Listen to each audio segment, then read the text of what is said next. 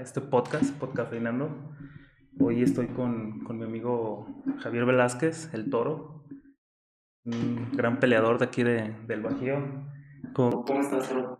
Bien, bien, muchas gracias aquí por la, muchas gracias por la invitación.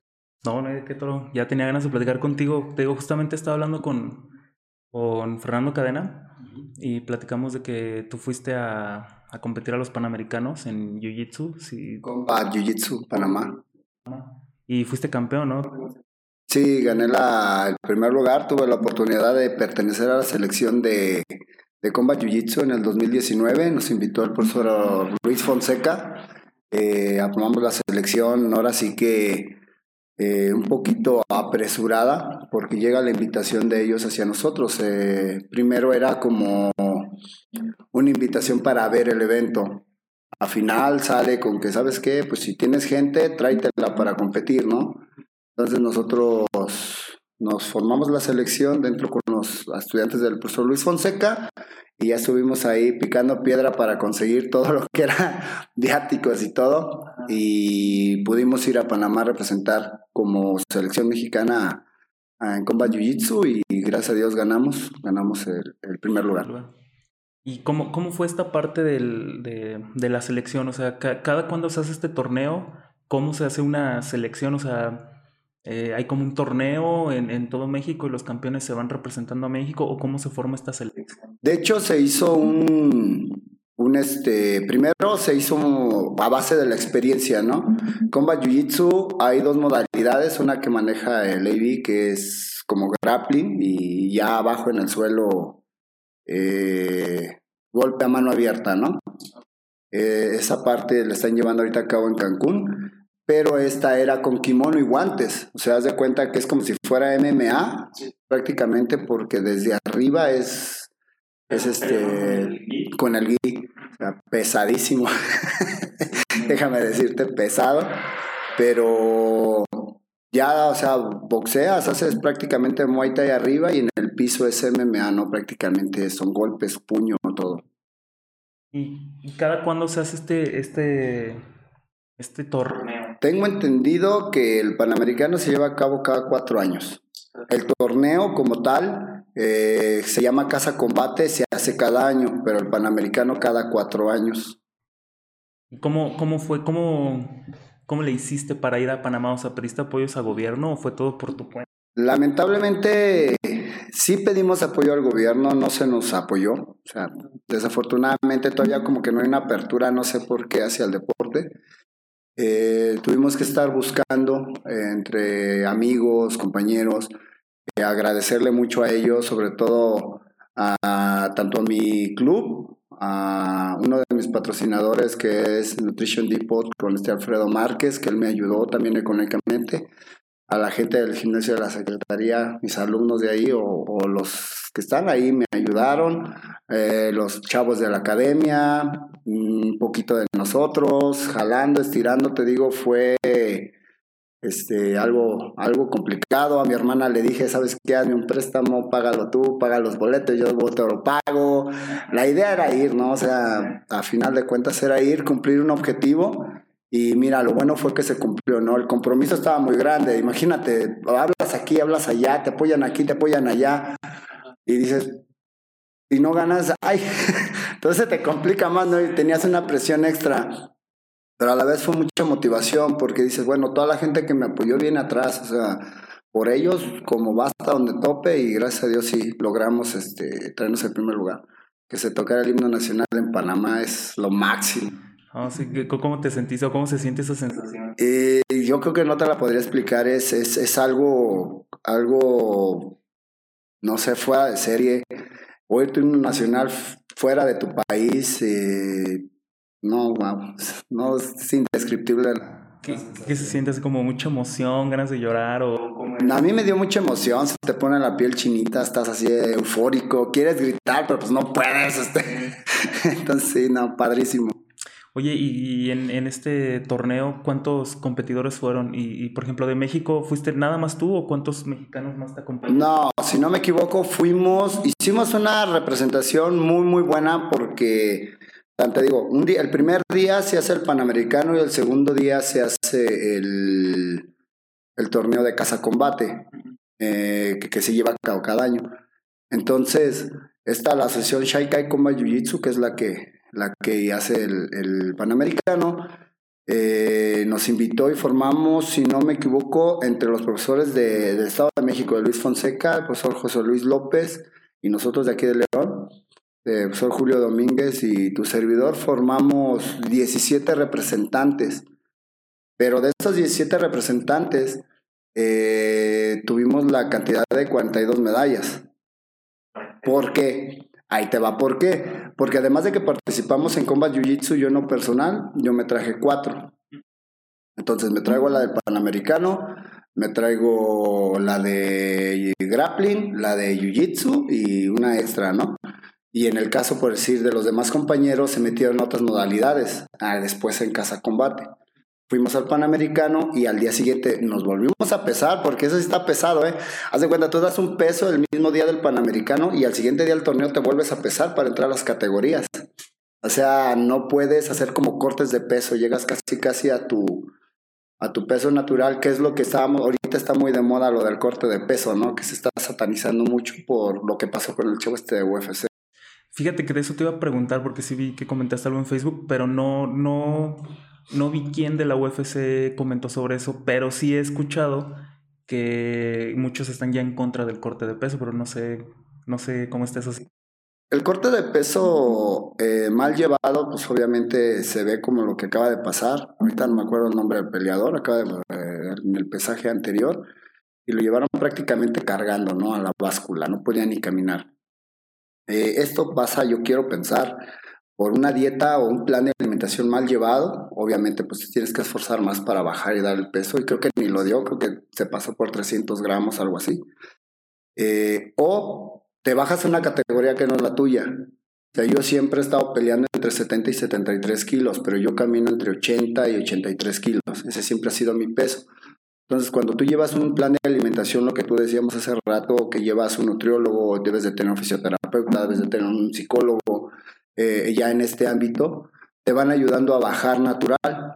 Y a lo mejor llegas a tope de 72, pero esos 72, esos 2 kilos de más, eh, tú los cortas ya no tomando agua, es un poquito de, de deshidratación que no te afecta tanto. Pero imagínate, yo peso 83 kilos, un ejemplo, o 80, y quiero bajar a la categoría de 65, o sea, imposible, ¿no? Voy a llegar igual que el chavo este o peor. Ese es el, un, como que un, uno de los dos factores. O tuviste un, un, plan de alimentación muy malo que no respetaste. O eh, te bajas a una categoría que no es la tuya, que es lo que se está dando ahorita, ¿no? Ah, ¿sabes qué? Peleó en 65 por el cinturón, peleó por 70 el cinturón, peleó 77, pues, o sea, quieres estar en varias divisiones.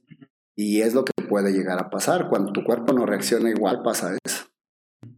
¿Y tú crees, o más bien, cuánto es el tiempo ideal para poder este, llevar a cabo una pelea para que puedas cortar de peso lo que se debe o lo que se necesita? Bueno, en las preparaciones se oscila entre mínimo dos meses, tres meses una buena, de tres a dos meses una buena preparación. Mi respeto para quien está entrenando, entrenando y agarra una pelea en 15 días, ¿no? Una semana. Wow. Porque pues se supone, está siempre preparado, ¿no? Que es lo que nosotros debemos estar siempre preparados si vas a una competición. Pero más o menos yo creo que sí eso. Mis preparaciones sean mínimo dos meses, máximo tres meses, que es cuando ya empiezas a trabajar entre el plan de alimentación y entrenamiento, porque tienes que ir de menos a más. Y en esta parte del corte de peso, lo ideal es, como dices, bajarlo a base de dieta natural o qué tan bueno o malo es la deshidratación. O sea, lo ideal es llegar natural sin deshidratarte o también es como necesaria la, deshidratación.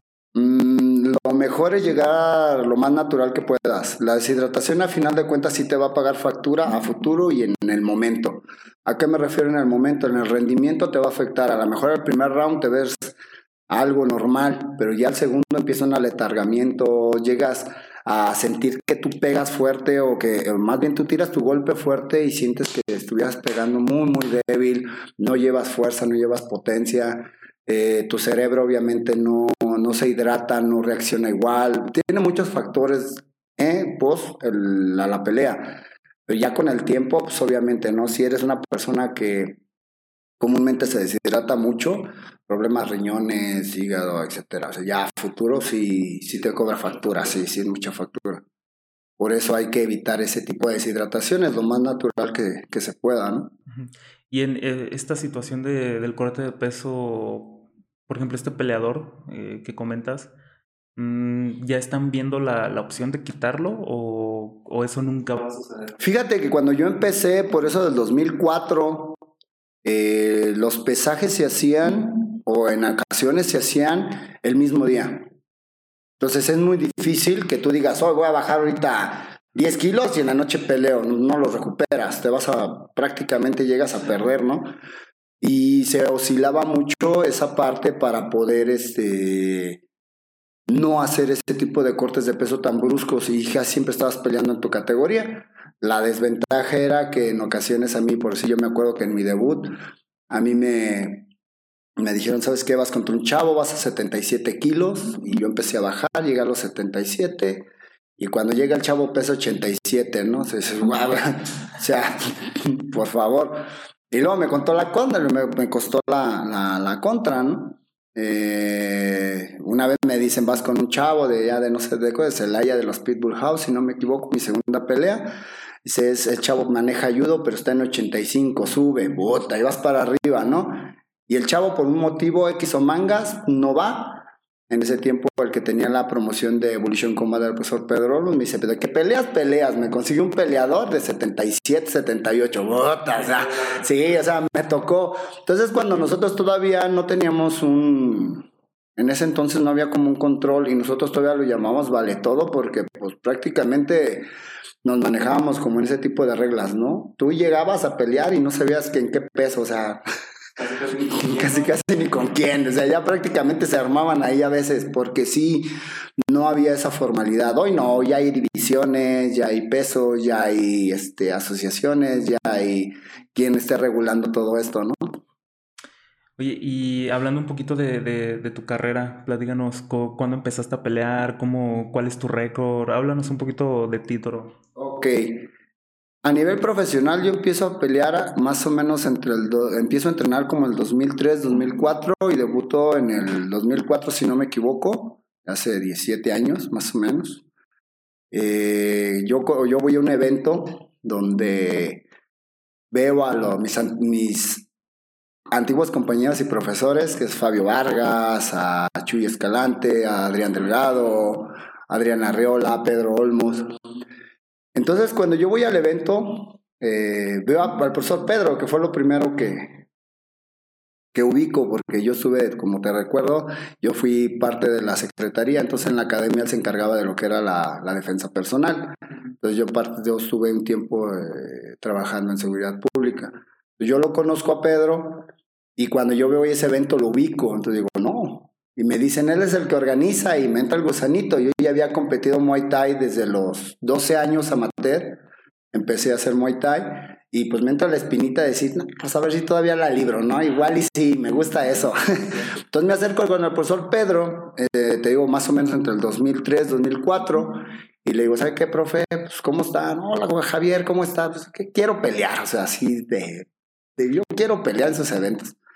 Me dice, ¿sabes qué? Sí, pero necesitas piso porque si no tienes piso te van a matar. Te espero en la academia. O sea, fue así como que, sí, pero vaya a entrenar. Y desde ese momento yo empiezo a, practicar Jiu-Jitsu.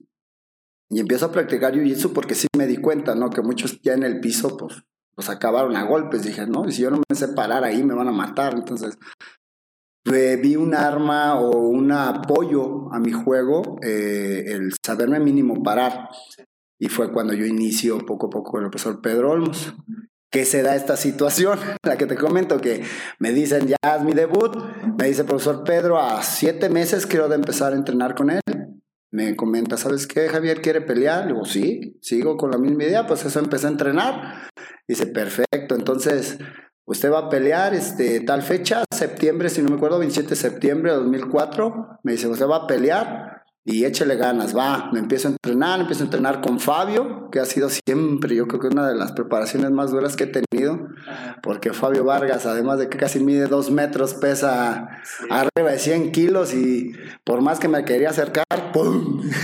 Nomás te tocaba y te mareaba, ¿no? y en Jiu-Jitsu, pues no se diga, yo era blanca y él ya era morada, entonces era una persona súper experimentada, cual le aprendo, le aprendí mucho y le agradezco. Y siempre me ayudó en mis peleas, siempre me ayudó en mis peleas Fabio. Y pues yo llegaba seguro, digo, pues si me di con un grandote, pues que no me dé con este, ¿no? Entonces, me toca pelear con este chavo y te digo, en el pesaje yo doy 77, él da 87, pero con la seguridad de que si peleé con Fabio, que pesa 100, este también me lo aviento. ¿Y cómo te fue? ¿Ganaste? Gané al minuto 15 segundos. El minuto 15 segundos le gano, lo empiezo de pie, le meto dos underhook, le meto un body lock a la cintura, lo tiro y lo acabo, lo acabo con ground and pound. ¿Y cómo, cómo, cómo te sientes de, de finalizar a, tus oponentes? Por ejemplo, tu especialidad es, es, el Muay Thai, por, a lo mejor por el tiempo que tienes peleando, eh, o a lo mejor en ese entonces que apenas empezabas a practicar un poco de Jiu-Jitsu. ¿Cómo, cómo, cómo te sientes tú al finalizar un oponente eh, en piso con una? Al finalizar un oponente en piso, siento lo mismo que el gran Ampam, o sea, es una adrenalina de gané, eh, el entusiasmo de que todo el tiempo toda la preparación que llevaste a cabo, eh, pues rindió frutos. A pesar de todo, en ocasiones, en las ocasiones que me ha tocado perder, me ha tocado con oponentes perder muy, muy, muy fuertes. De hecho, uno de ellos fue con Casula Vargas, ahorita está en UFC, o sea, he peleado con ese tipo de personas, grandísimas personas. Eh, y fui de la era de Marco Beltrán, ¿no? O sea, Marco Beltrán también, que también Psycho, que estuvo en el Evolution Combat, eh, prácticamente eh, fuimos, fui de esa misma camada. Ellos obviamente mucho más jóvenes que yo, yo ya tenía 27, 28 años cuando ellos tenían 19. Obviamente es mucha diferencia. Ellos empezaban igual que yo, pero la edad fue un factor a final de cuentas al tiempo que estamos viviendo ahorita. Y, y, esa es la parte importante para mí, que he enfrentado a ese tipo de personas. Pero cuando llegas a un nivel donde entregas todo, te sientes bien, ¿no? Y, y hablando un poquito de eso, ¿cuál ha sido la pelea más difícil, o a lo mejor no más difícil, la que más te haya marcado? La que más me marcó fue eh, una, una, una, una, pelea que tuve aquí en León, en Coliseo de Gladiadores, contra Ricardo Pérez. Eh, este muchacho tuvimos la pelea estelar, si no me equivoco, o semi este, o coestelar, no recuerdo. Y todo lo que le tiré lo aguantó. O sea, de veras, yo lo veía noqueado y aguantó y aguantó y aguantó. La pelea la llevé donde yo quería. Y al final dieron empate. No sé de dónde dieron empate. Eh, la verdad fueron, fueron, fue bastante. Cuando yo lo tenía en el piso lo golpeé. Cuando estábamos arriba lo golpeé. Él obviamente tiró lo suyo, pero dieron empate. La verdad fue una muy buena pelea. Tiene una resistencia impresionante este muchacho. Y fue... que tú ganaste la pelea? Sí, yo esa sí la considero que yo la gané. Eh, después viene una revancha que ahí aprendes. A mí me dice, ¿sabes qué? La pelea estuvo de, de lujo, este, ¿aceptas la revancha? Eh, Simón, yo la agarré porque, por compromiso y así de sin ganas, ¿no?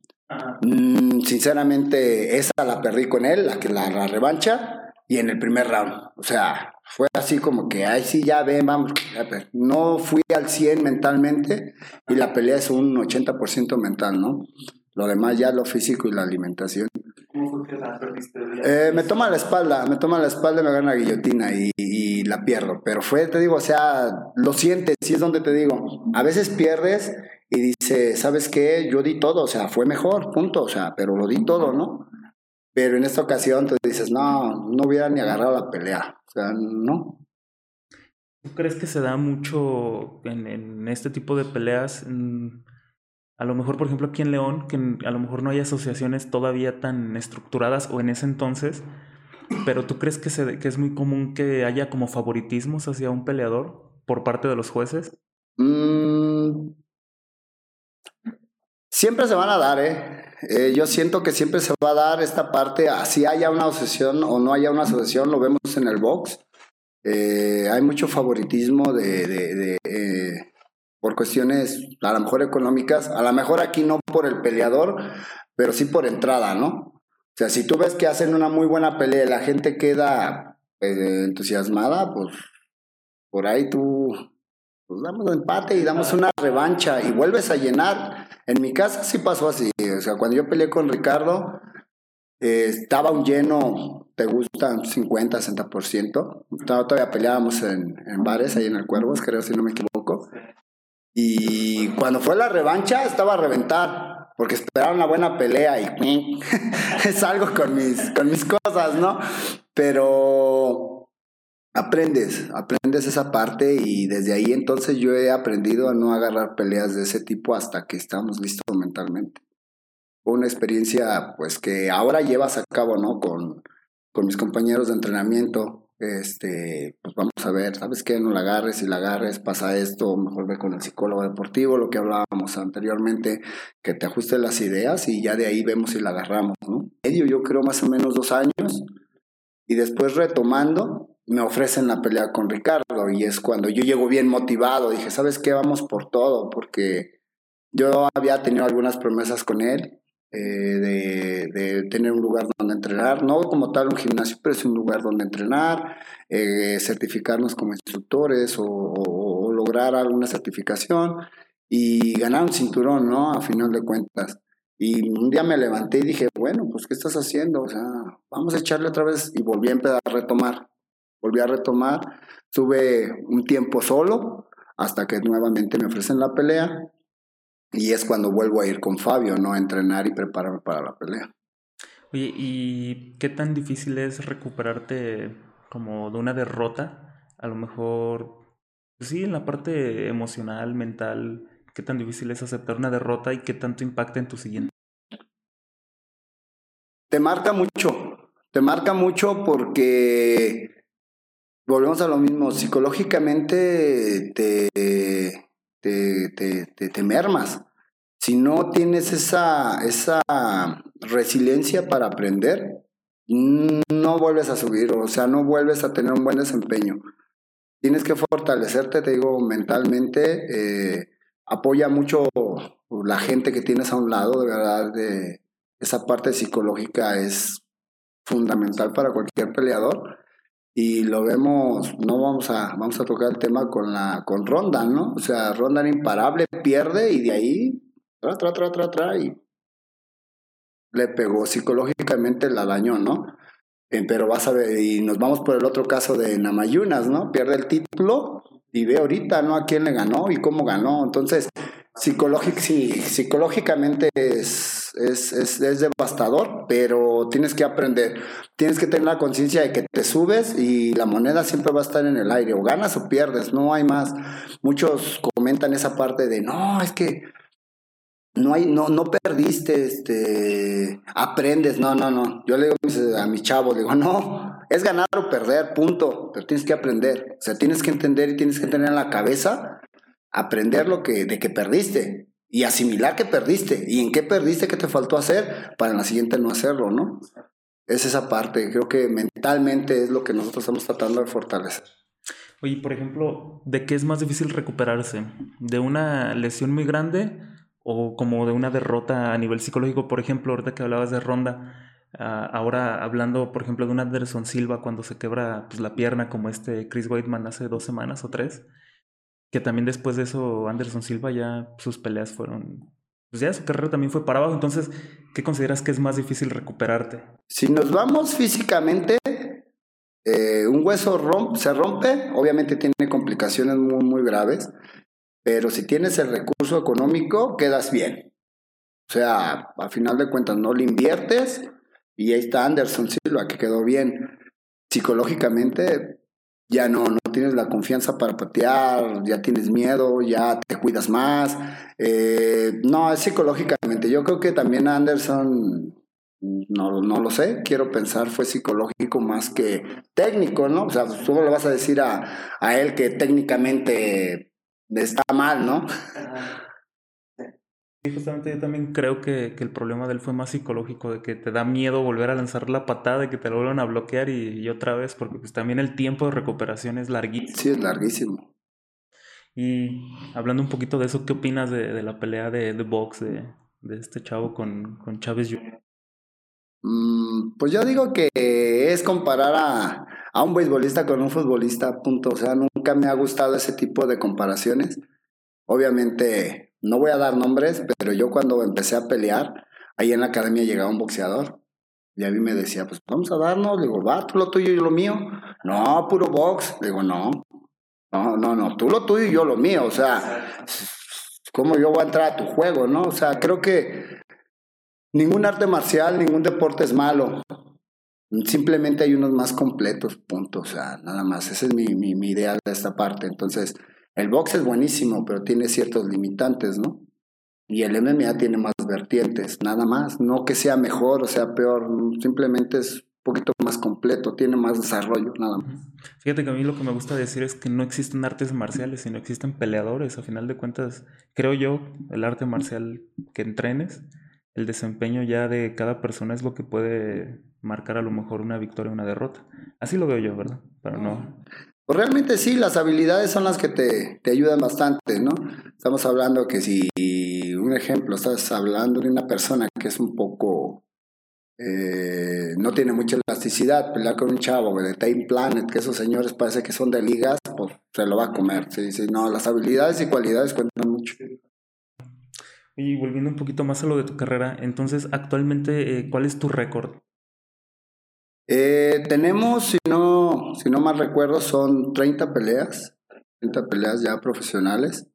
Eh, lamentablemente volvemos a lo mismo, en ese tiempo no había un Sherdog, no había un, un, un, programa que te llevara a las peleas, pero eh, llevamos un aproximadamente 30 peleas. De las 30 peleas he perdido 4 y empatado 2, las demás han sido, han sido victorias. Y ahorita, actualmente tu carrera, ¿cómo, ¿Cómo es? ¿Qué, ¿Qué, sigue para ti? O sea, ¿tú pretendes seguir peleando o ya te vas a enfocar más como a, a, entrenar, más como, como un coach, como un entrenador, un profesor? ¿O si pretendes seguir agarrando peleas? Este, ¿Cuál es tu objetivo? ¿A dónde quieres llegar? A lo mejor ya no en el MMA, quizás solamente en Jiu-Jitsu. ¿Cuál, ¿Cuál es el plan para, para el Toro Velázquez? Ok, realmente tenemos lo que yo te comentaba hace, ahorita fuera de, de cámara, era que algo no le ganamos es el tiempo.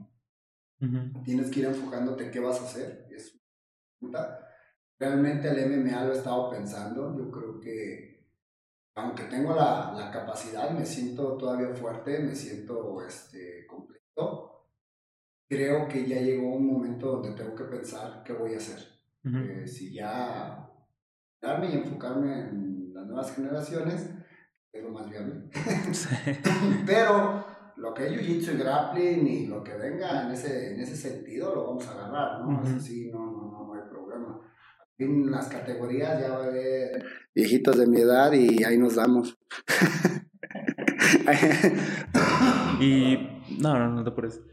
Y si se vuelve a presentar la oportunidad de ir a un, a un Panamericano, ¿sí volverías? Mm, solo así, igual en MMA, ¿no? Yo creo que eh, en MMA yo hablando con mi esposa le digo, yo ahorita regreso a MMA, pero siempre y cuando sea algo pues, que valga la pena ya. Si a mí me mandas ahorita a decir, ¿sabes qué? Vas a pelear en cierto lugar y vas a pelear en un bar. O sea, no, no, ya, ya, ya ese tipo de peleas no me, ya no me son atractivas, ya no, ya no me, ya no, ya no, ya no podría yo aceptar ese tipo de peleas. ¿Por qué? Por dos cuestiones si nos vamos por el lado del ego que no debe de existir, eh, ya es mi carrera un poco bien o mal, ya está, ya hay una trayectoria. Y vas a ir a pelear a un lugar a darle nombre a alguien más que apenas va empezando, no. Entonces yo creo que también ya llega un momento en el que cuidas tu carrera. Ya hasta para perder hay que saber con quién perder. Te digo, yo perdí con Casula Vargas, yo perdí con Raptor Alexander Barahona, que acaba de pelear ahorita en Tijuana contra los de Entran por el cinturón. O sea, de ese nivel de, de, de, personas es con las que he peleado, con los que he perdido.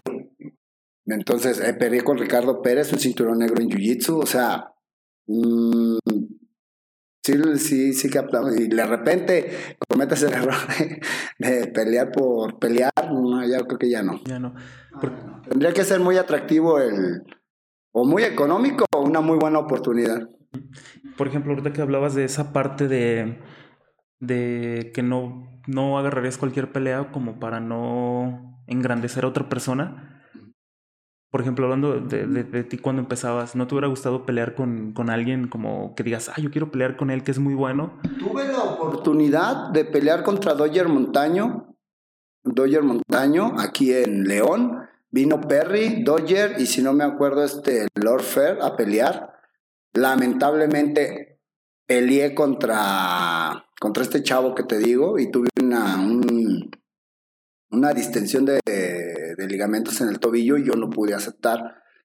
Eh, obviamente que sí, ¿no? Obviamente que, que sí nos hubiera gustado pelear, pero pues me hicieron lo mismo, man. O sea, realmente cuando tú vienes empujando tan fuerte, no te creas, sí, sí es una manera de, de, de, cuidar lo que tú vienes haciendo. Eh, un ejemplo, ahorita yo yo te conozco a Marco y él no agarraría una pelea cualquiera. Ahorita él está en Lux, una de las mejores ligas. Él es el campeón y con el que perdió fue contra otro campeón que fue Diego López, ¿no? O sea, perder ese tipo, perder ese tipo de, derrotas son las que te marcan. Incluso hasta, bueno, creo yo que ese tipo de derrotas, eh, yo creo que lejos de, de pegarte psicológicamente o emocionalmente, hasta te motiva, ¿no? Decir, pues bueno, peleé con este chavo y perdí y pero pues no, no fue cualquier contrincante. Y a seguir trabajando, exacto. Sí, no, sí, a seguir trabajando porque está cerca, ¿no? De un nivel eh, no superior, pero de un nivel muy alto. Entonces te motiva a seguir trabajando. Sí, sí, sí. Y se le desea todo a Marquito que siga ahí echándole ganas. Pero puede ser una pequeña pausa, Sí. Otra pequeña pausa para ir por café. Es que haz de cuenta que este podcast lo hice porque yo tengo mi marca de café. Empecé mi propia marca de café. Tengo un amigo de Veracruz y nos traemos café de allá y aquí lo tostamos, lo molemos y pues es el que estoy tomando. Este, pues la idea era esa, promocionarlo un poquito y pues, pues platicar, la neta, pues me gusta mucho platicar, escuchar y, y pues qué mejor que del MMA que también me gusta. Pero bueno, ahorita que hablabas de Lux, Toro, te quería preguntar, este, también fue algo que comenté con Fernando Cadena de, oye, pues, ¿qué tan difícil es para un chavito que va empezando y que diga, oye, pues yo quiero tener una carrera profesional chida, ¿no? Yo quiero pelear a lo mejor en Lux, Bellator, UFC. Pues, ¿Qué tan difícil es, por ejemplo, conseguir una pelea en, en Lux? O sea, hoy en día, si llega un chavo a tu academia y, oye, pues, ¿sabes qué? Tengo 12 años, yo quiero llegar a ser profesional, prepárame. ¿Cómo, ¿Cómo le haces tú como para decirle, órale, yo voy a hacer que llegues a pelear ahí, que ganes? y ¿Cómo, ¿Cómo haces para conseguir una pelea en Lux, por ejemplo, para empezar? Ok. Eh, antes que nada, si llega, ves las cualidades, eh, ves cualidades, ves aptitudes, porque todo es su cuenta. O sea, puede llegar un chavito y decirte, sabes que yo quiero llegar a UFC, pero si no va a entrenar, está flojeando, está cotorreando, pues lo siento, ¿no? Lo decía, eso me quedó muy claro de este, ay, se me olvidó el nombre de este señor. Mm, a ver si ahorita me acuerdo el nombre, comenta en sus, en sus en vivos donde dice, ¿sabes qué? Es que me gusta cantar. Es que no sabes cantar, ¿no? Este... Sí, este... Ahorita me acuerdo, ya me estaba acordando. Y no, pero es que yo quiero cantar, amo cantar, sí, pero no tienes el timbre y la voz, no sabes cantar. O sea, realmente también tienes que ver esas cualidades. Se ha hablado mucho de que el trabajo duro eh, el trabajo venta el talento, ¿no? Que no trabaja duro. Pero también hay que entender que si él no tiene disciplina y no tiene esas esa facultades, no, va a llegar. Entonces, desde ahí tú empiezas a, formarlo. Luego, de ahí, ya que tú lo entrenas, pues a lo mejor empezar a hacer una muy buena carrera amateur, que yo he visto, y eso sí lo puedo decir, porque lo he visto, que hay chavitos que los están entrenando, les ven cualidades y ¡pum! los debutan y trapos, los revientan y jamás vuelven a pelear. No, hay que darles un tiempo de amateur. Eso es, yo creo que esa es una base. A mí me ayudó muchísimo. Te digo, yo cuando empecé, empecé a pelear a los 12 años. Eh, yo empecé a pelear por necesidad porque yo toda la primaria fui, tuve violencia escolar. Entonces yo dije, ya hasta aquí, me topé con una academia y dije, aquí entro. Y fue una de Muay Thai y empecé a entrenar. Pero yo tenía mucha represión y a lo mejor mucha violencia, ¿no? Por lo que yo viví. Entonces, esa fue mi cualidad que vieron para que yo peleara. Y yo sí era muy agresivo en esa edad. Entonces, se me dio el Muay Thai por lo mismo, ¿no? Que el Muay Thai es muy, muy, muy, agresivo y empecé a tener pelea tras pelea, tras pelea, tras pelea. Tanto que mamá me dijo, oye, te peleas cada ocho días, eres un peleonero, pero mis papás nunca supieron que yo peleaba. Jamás, porque ellos no estaban de acuerdo. Entonces yo me iba a escondidas. Entonces yo llegaba, ya llegaba con el moretón, llegaba con el labio reventado, llegaba con la bolota en la rodilla o en la espinilla y... Y pensaba, pensaban que eran peleas callejeras. Pelean que eran callejeras, pero nunca fueron callejeras. Ellos se enteraron que yo empecé a pelear cuando debuté a nivel profesional. Fue como que se dieron cuenta que yo ya había peleado anteriormente, ¿no? Sí, sí, sí, sí. Oye, ¿alguna vez te han noqueado? ¿Qué se siente?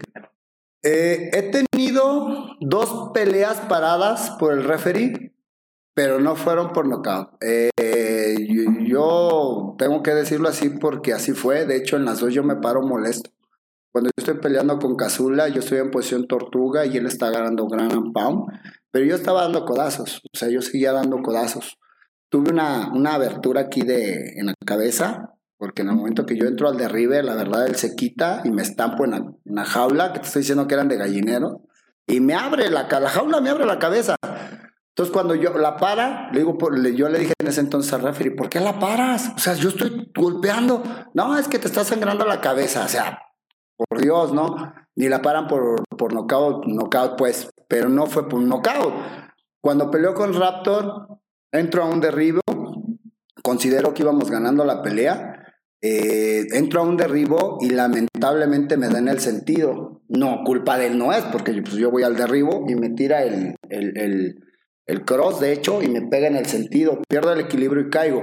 Cuando yo estoy esperándolo para hacer mi jiu-jitsu, ya tenía el referee en medio. O sea, mm, bueno, son, son situaciones. Igual agarré el bucal y lo aventé. Dije, porque, y el mismo referee me paró las dos peleas. El mismo, agarró el bucal y lo aviento y digo, ¿por qué la paras? O sea, por, no, no, es que, es que no, la, mi familia se lo quería tragar, pues si ya me había parado una y anteriormente, este, me vuelve a parar otra, mi familia que estaba abajo, sobre todo mi hermano, se lo quería tragar vivo, o sea. Oye, esa, esa parte del referee, es, ¿cómo la ves tú? ¿Cómo la consideras? ¿Que estuvo bien o estuvo mal? O sea, yo creo que el referee, su trabajo, pues sí es cuidar al peleador, ¿no? Sí es cuidar la integridad. De hecho, me pasó, tú lo viste, me pasó en el evento con mi chavito. El muchacho este le mete un cruzado y lo tumba. Realmente no, tampoco lo mareó, pero en nivel amateur no te vas a exponer. Te vas a meter, vas a decir, ¿sabes qué? Ya estuvo. O sea, los vas a cuidar porque obviamente es una carrera amateur. Pero a nosotros a nivel profesional pues yo creo que debe de haber cierto, cierto criterio de tiempo para ver si realmente te noquearon, ¿no? No nomás porque si te resbalas o caes o pierdes el equilibrio vas a parar la pelea. O sea, una cosa es perder el equilibrio y otra cosa es que si te mareen y te pierdas y caigas un knockout efectivo, ¿no? Y, creo que ese tiempo, ese, criterio sí le falló a esta persona. Y más que nada porque te digo, tan solo supongamos que en la de, este con Raptor me pegó y ya, fue knockout, ya, pum, ya, por criterio de él, por cómo caí. Pero en, la, en, esta parte, cuando estaba peleando con Casula, que, que me tenía en tortuga y me estaba golpeando, oye, si yo hubiera estado noqueado, yo no estuviera contestando, ¿no? O sea, pues por favor, o sea, si estaba en tortuga, si estaba golpeando, pero yo estaba contestando. O sea, había una reacción de mi parte. Y se supone que la regla marca que si ya no te estás defendiendo, te estás cubriendo, o ya no te estás defendiendo inteligentemente es cuando deben de parar la pelea. Pero si estás tirando codazos, pues ¿qué te da a entender? Estoy contestando, sigo en la pelea. Ahí es una parte que no entendí por qué paró la pelea. Pero sí que, como tú lo dijiste, criterio del referee. Pero pues volvemos a lo mismo, ¿no? Pues te dan a crecer y te digo, y también no me siento tampoco tan mal, pues ve contra, contra quienes me tocó perder, ¿no? Y algo que puedo decir es que todas mis peleas internacionales, ninguna la he perdido.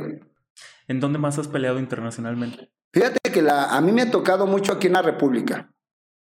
Pelear con chavos de Estados Unidos, pelear con chavos de, de, de, de Puerto Rico, si no me equivoco pero no me tocó perder con ellos. O sea, todas las veces que representé mi país, ganamos. O sea, eso es lo chido, ¿no?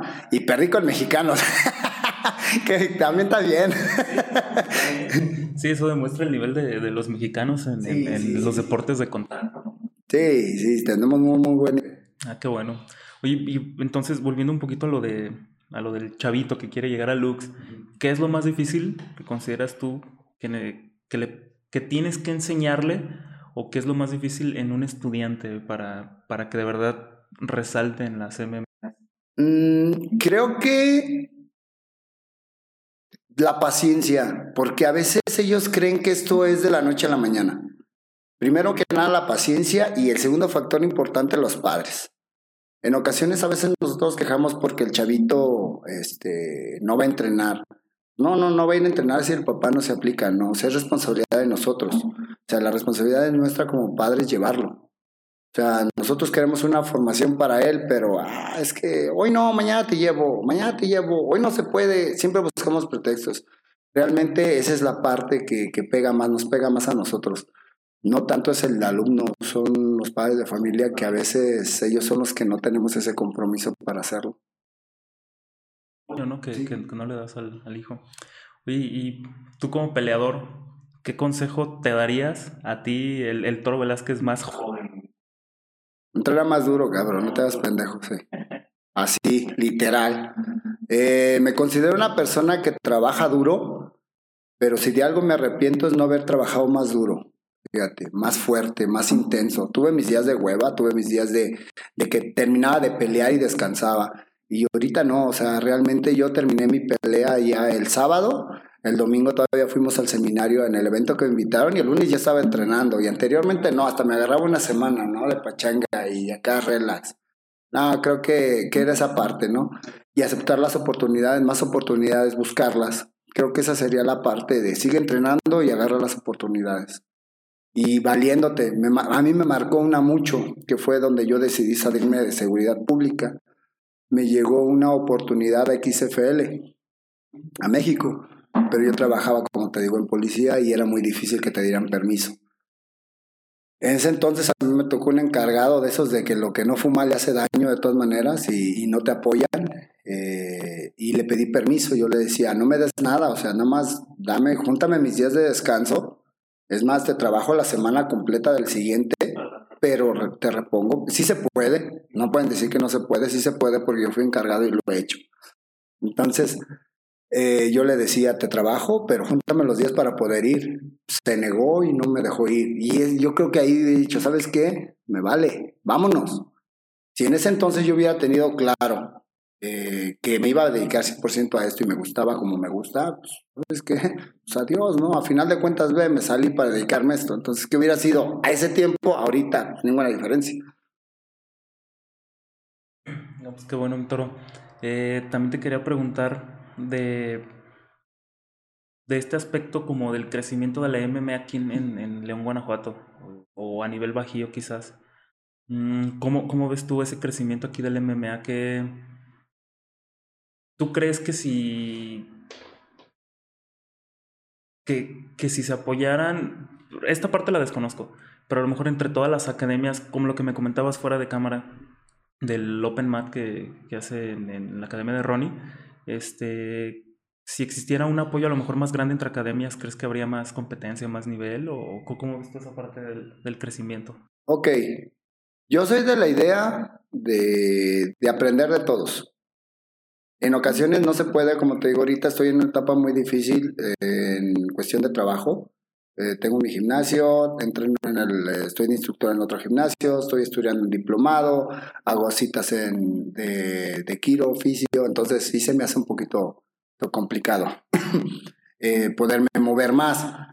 Pero creo que eso que hoy en día, yo sí lo tengo que reconocer con, con, con Ron y ese, ese, eso que está haciendo de juntar mucho talento para preparar chavos, es lo mejor que se puede hacer en el, en el Bajío, ¿no? Eh, están creciendo de una manera eh, impresionante los chavos de, de, de, Ronnie por esa parte. Ya tuvo un, un campeón mundial, Jiu-Jitsu, en Estados Unidos. ¿A poco sí? ¿Quién el, el Bebote? Eh, no, no, no. Ronnie tuvo un alumno que obviamente fue preparado por Junior, que fue preparado por Ronnie, que fue preparado a lo mejor hasta por Uriel, que fue preparado por este, te digo, el maestro de la lucha, se pone Ragnar, se me olvidó el nombre, este, pero está preparado por varios. Y si tiene talento, pues olvídate, ¿no? Y acaba de ganar, acaba de ganar, ganó el mundial y por eso le dio un cinturón al muchacho. ¿Quién, ¿Quién es? Ay, no recuerdo el nombre. Pero queda muy marcado bajo a un trabajo, tienes los resultados. O sea, simplemente no hay, no hay falla en la ecuación. No, pues qué, qué buena onda que Ronnie está haciendo saludos, Ronnie. Saludos, carnalito. Y te digo, y en lo personal, eh, mis últimas peleas, mis últimas competencias, yo fui con él a prepararme este, físicamente. Es un gran preparador físico, de veras. Yo creo que de los que yo he tenido, porque desde que yo tengo uso de razón de las de secundaria hemos estado en diferentes disciplinas entrenando y es un gran preparador físico, me ha hecho llegar de una manera increíble y junto con mi nutriólogo que es este Juan Pablo Rodríguez, ahí en Body Fit System, increíble también. Este, pues haces, tú, tú vas armando tus mancuernas, ¿no? Vas armando tus equipos. Digo, por el lado de, de preparación física, siempre corro con Ronnie, ¿no? por el lado técnico, táctico, pues te vas con tu profesor, profesor Julio. Por el lado este, de la nutrición, voy con Juan Pablo y el equipo de Body Fit System. Y por el lado de la nutrición deportiva y todo lo que tenga, voy con Alfredo Market con Nutrition Depot. Entonces, tú vas armando tus equipos y te vas familiarizando y pues, ya, agarras toda la, la, ahora sí que toda la madeja del hilo. Oye, y hablando un poquito de eso de que tú vas armando tus equipos, en tus peleas, ¿cómo eliges a tu esquina? ¿Quién, quién, quién está en tu esquina? En mi esquina siempre va a estar mi profesor, que es el que más me conoce mis fallas, mis eh, virtudes y cualidades. Eso sí, sí, no hay, no hay duda, ¿no? Eh, profesor Julio Domínguez. En estas últimas peleas estuvo el profesor Julio y estuvo el profesor Ronnie, porque pues prácticamente entrené con los dos, ¿no? Y los dos sabían qué tenía o qué cualidades tenía que hacer. Por cierto, saludos a Julio Domínguez. Ah, también, profe. este. Entonces, Ronnie, aparte de, de, la parte como física, pues Ronnie también es muy bueno en jiu-jitsu. En, no, no desconozco un poquito cómo es como su pelea este, arriba. Pero también Ronnie te ayuda en esa parte o Ronnie es meramente en el... En, No, no, Ronnie, si no me equivoco, en el box tuvo algo que ver, ¿eh? Sí, sí, sí, sí, sí, sí. Sí, creo que tuvo ahí algo, algo que ver en el box. No sé si compitió algo, pero algo tiene que ver. Sí, sí, sí, sí. Por ahí yo oí, oí, oí, oí. Y por el lado de Jiu-Jitsu, pues es un cinturón café, ¿no? Es un cinturón café. Me ha tocado competir con él en un torneo, nada más una vez, eh, en un evento que nos invitaron. Es un tipo durísimo, que siempre me recuerda que le rompí el dedo, pero. no, siempre me lo echa en cara. Este. pero no, me llevo muy bien con él. Es un gran, gran, gran amigo. Lo estimo mucho y de verdad es un gran preparador físico, de verdad, sí, sí. Sí, de hecho, cuando yo empecé a entrenar, del poco tiempo que entrené, este, yo conocí a Ronnie en, un gimnasio, ya por donde vivíamos, y sí me acuerdo que él era como, como un poquito como de boxeo, con pelea arriba. Y, y sí, sí recuerdo que en, esos, entrenamientos, de hecho, con Peter, con el chino, y el Ronnie sí era acá, pero hubo un tiempo donde como que le perdí la pista a Ronnie por muchos años, ya hasta después me enteré que abrió su gimnasio y pues él ya era pues, un máster en, Jiu-Jitsu. Y, sí me acuerdo que, que, lo visité y me dijo, a ver, vamos a rodar.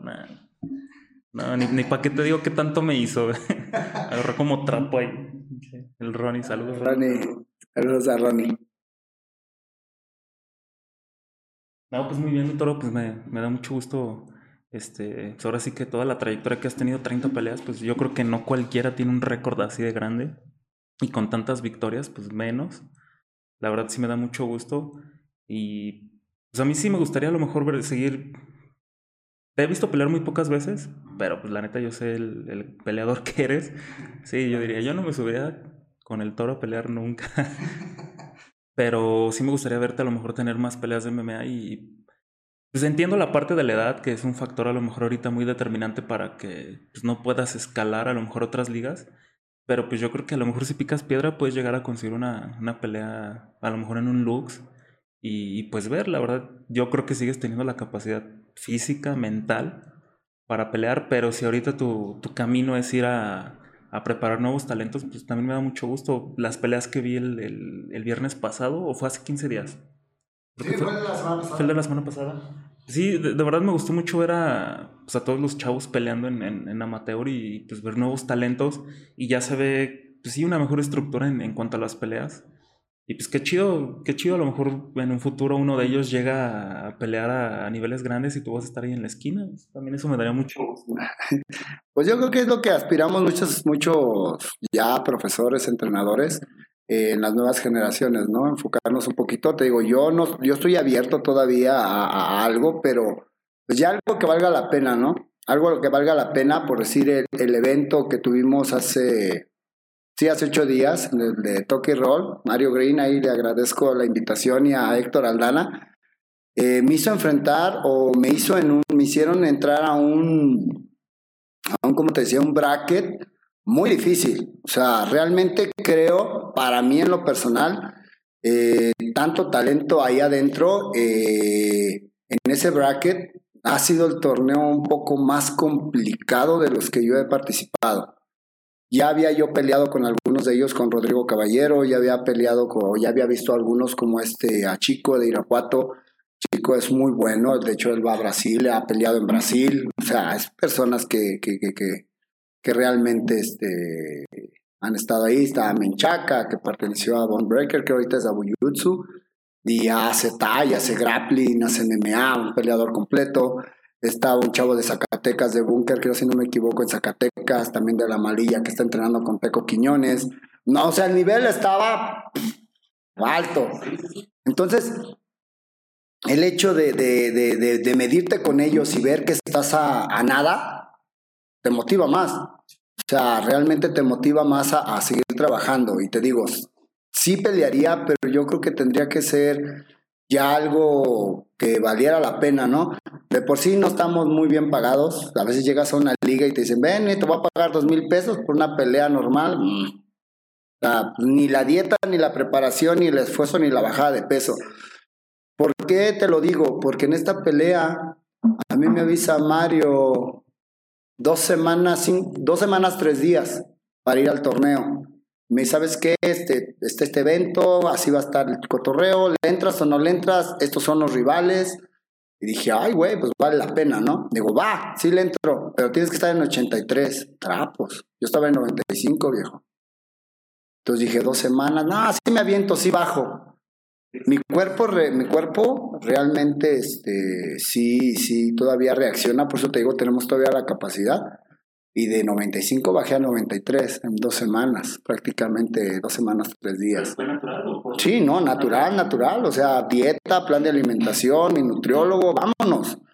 Te apoyas y, y me sentí muy fuerte. O sea, realmente duré nueve minutos peleando con Menchaca. O sea, no, no cualquiera dudas nueve. En un minuto te estás ahogando, imagínate nueve minutos, ¿no? Entonces, no estamos lejos y yo te digo todavía, y Menchaca es joven, estamos hablando que están los veintitantos. O sea, para, entonces, estamos hablando de que todavía tenemos esa resistencia, pero creo que sí deberíamos ya, yo en lo personal, ver esa parte que te digo, pues que valga la pena, ¿no? Ya el sacrificio más que nada, el sacrificio para, para, para, ¿cómo se llama? Para llegar a esa pelea.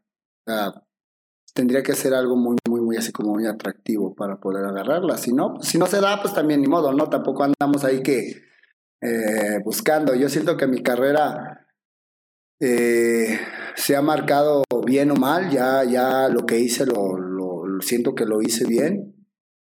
Eh, tengo dos cinturones, uno de pues, dos cinturones profesionales, uno de la Liga WOC de San Luis, de 70 kilos, 70-73. Y me traje otro de Jalos, de Jalisco, de X-Fighter, de la Liga X-Fighter, de 77 kilos. Digo, quiero pensar, no quiero, no quiero acá. Hemos tenido campeones como Chucky, tenemos campeones como Uriel, de las ligas locales, pero pues creo que soy el primer peleador que trae dos cinturones fuera del estado. Entonces ya marcamos, ya hicimos algo, ¿no? También más el campeonato panamericano, pues vamos haciendo vamos haciendo como que tu, tu carrera, tu récord, tu, ¿cómo se le puede decir? Tu, Ahí se me fue el nombre. Mm, pues sí, trayectoria, pero tu currículum. Vas haciendo tu currículum donde, pues, vas dejando, ¿no? Vas dejando un, legado a final de cuentas. Oye, ahorita que hablabas de eso, de, la cuestión de la paga, estas peleas profesionales, pero a lo mejor en ligas muy, como, como dices, estatales, muy, muy a lo mejor del municipio, son, son mal pagadas. ¿Cómo ves esa parte de, de la paga a ese nivel? Bueno, eh, ¿ha mejorado? Sí, mucho. La primera pelea eh, profesional yo la peleé por gusto. Ah, me dijeron, ¿sabes qué? La primera pelea profesional tú debutas, pero no se paga. Ching. no, ya imagínate, ¿no? Así. Entonces, hoy mínimo, he estado viendo que pues, les pagan unos dos mil, tres mil pesos. Este. Eh, a cierta manera, una liga local que te pague eso, pues no está ni bien ni mal. Pero sí estaría mejor que eh, ya hubiera un poquito más de, de, de elaborar esa parte al, peleador, ¿no? Pero eso todo depende también de la gente. Si la gente, obviamente, tienes un evento y no va, pues con qué le pagas al peleador, ¿no? La gente todavía no acepta de repente mucho, mucho el MMA, todavía ves comentarios de que esto es para bárbaros y son unos animales y han muerto más en el box que en el MMA, o sea, punto. Y el box ve cómo llena y ve lo que paga, ¿no? O sea, realmente esa es la parte que, que debemos de ver, que la gente sea la que propicie que esto suba si la gente va a los eventos, si la gente llena, obviamente el peleador va a tener mejores ingresos. La liga de Coliseo de Gladiadores ha tenido mucho cambio, muchísimo, ha crecido muchísimo y las federaciones también han ayudado a que, sobre todo la fama, a que, a que crezca este tipo de, de, ¿cómo se llama?, de eventos, pero ahora lo que queremos ya como peleadores es que también los sueldos suban, ¿no? Oye, ¿y qué tanto crees que impacta el, el, sueldo en, en, este tipo de ligas? O, no, no, no, no estoy hablando como de un UFC o un Bellator, donde ya a lo mejor las pagas son mucho mejores, pero ¿qué tanto impacta en un peleador que, por ejemplo, tu, tu primer pelea, si te hubieran ofrecido un sueldo, ¿qué tanto hubiera impactado en la pelea? O sea, ¿tú, ¿te hubiera motivado más o menos? ¿O la motivación, en qué, qué tanto impacta? Yo creo, no te voy a decir que no, el dinero te llama la atención, el dinero, este, el dinero te ayuda, el dinero lo ocupamos todos, pero a quien le gusta pelear, créeme que nos vale, ¿eh? o sea, a mí realmente, eh, yo tuve una, el, cuando yo fui al WOC, yo no iba por el dinero, eran 10 mil pesos, yo no iba por el dinero, yo iba por el cinturón, fue un Grand Prix, yo no iba por el dinero de hecho, yo llegué, le dije a mi esposa, ten, es tuyo, yo venía por el cinturón, pum, yo no quiero saber nada del dinero. realmente, y el dinero a mí no me llama mucho la atención, a mí me llama la atención las oportunidades. Y más por lo que yo te comenté, yo le prometí a mi hermano en vida ganar un cinturón, pues ya le cumplí. Ya en un lugar donde entrenar, pues ya tengo un gimnasio, tengo un club de entrenamiento. Y certificarme como instructor, pues ya no más es uno, ¿no? Ya llevo algunos, algunos, varios varias certificaciones. Entonces creo que yo ya, en ese sentido es lo que yo te decía, yo ya cumplí en este sentido. Pero si hay una oportunidad grande, pues claro que la tomamos, ¿no? O sea, nos preparamos y la tomamos, porque me siento todavía con esa capacidad para lograrlo. Sí, porque mm, honestamente desconozco cuánto es el suelo de, de las peleas actualmente, pero sí me quedé pensando en qué tanto impacta en, en, en verdad a la pelea para que un peleador no se diga, ay, sí, voy a intentar ganar porque pues me van a pagar mejor si gano, o, o, es igual, o realmente la motivación viene de otros, otros aspectos, pero como tú me comentas en tu caso, el dinero no es, no, no es lo que te motiva, y pues qué chido, o sea, me da gusto que haya peleadores así que en verdad lo hagan como por, por sobresalir, ¿no? Buscar las oportunidades. Sí, te digo, a mí el factor dinero no, no, no me llama mucho la atención. De hecho, cuando está de repente acá con Memo y Elvis, que son los que tienen la Coliseo de Gladiadores, casi yo nunca me meto en cuestiones de dinero. Me vas a pelear con fulano, va, chis, man. Vámonos. ¿Actualmente se sigue haciendo el Coliseo de Gladiadores? En este momento no.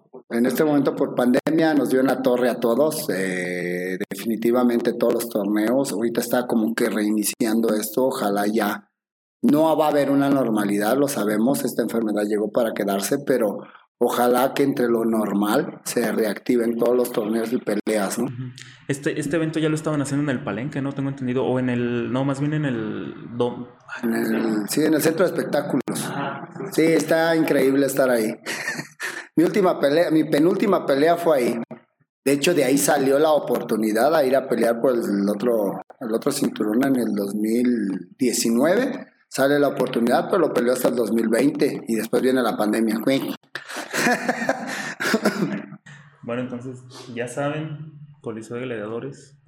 Apoyen las ligas, señores locales, sobre todo para los peleadores. No, pues qué bueno, mi toro, entonces. Ya pasó, ya pasó rato. Entonces, para ya no entretenerte más, eh, pues me da mucho gusto que hayas venido. Muchas gracias por tu tiempo. A ver si más adelante se presta la oportunidad de volver a platicar. Igual no sé si gustas decirle algo a la gente, dónde, dónde te pueden encontrar si quieren entrenar contigo, tus redes sociales. Bueno, mis redes sociales como Javier Velázquez en Facebook, en Instagram igual. Eh, dentro de la ubicación de la, del club de entrenamiento eh, se encuentra en la calle Betania, 404 en Villa de las Flores, a espaldas del Hospital La Luz. Eh, no hay pierde, está a un costado del estacionamiento, luego hay un local de camarones y la única casa que está adentro es esa, la, el gimnasio. De hecho, lo tengo, el gimnasio lo tengo en mi casa, toda la parte de abajo es el club de entrenamiento. Yo vivo arriba y ahí estamos. De lunes, miércoles, viernes de 7 a 10 y domingos de 9 a 12 del día. Muy bien, Toro. No, pues muchas gracias por, por darte la vuelta y ahora sí que los que gusten ir con Toro ya, ya saben, ¿eh? bueno, pues muchas gracias por vernos. Nos vemos. Muchas gracias por la invitación y fue un placer estar aquí. No, pues gracias a ti. Hasta luego. Hasta luego.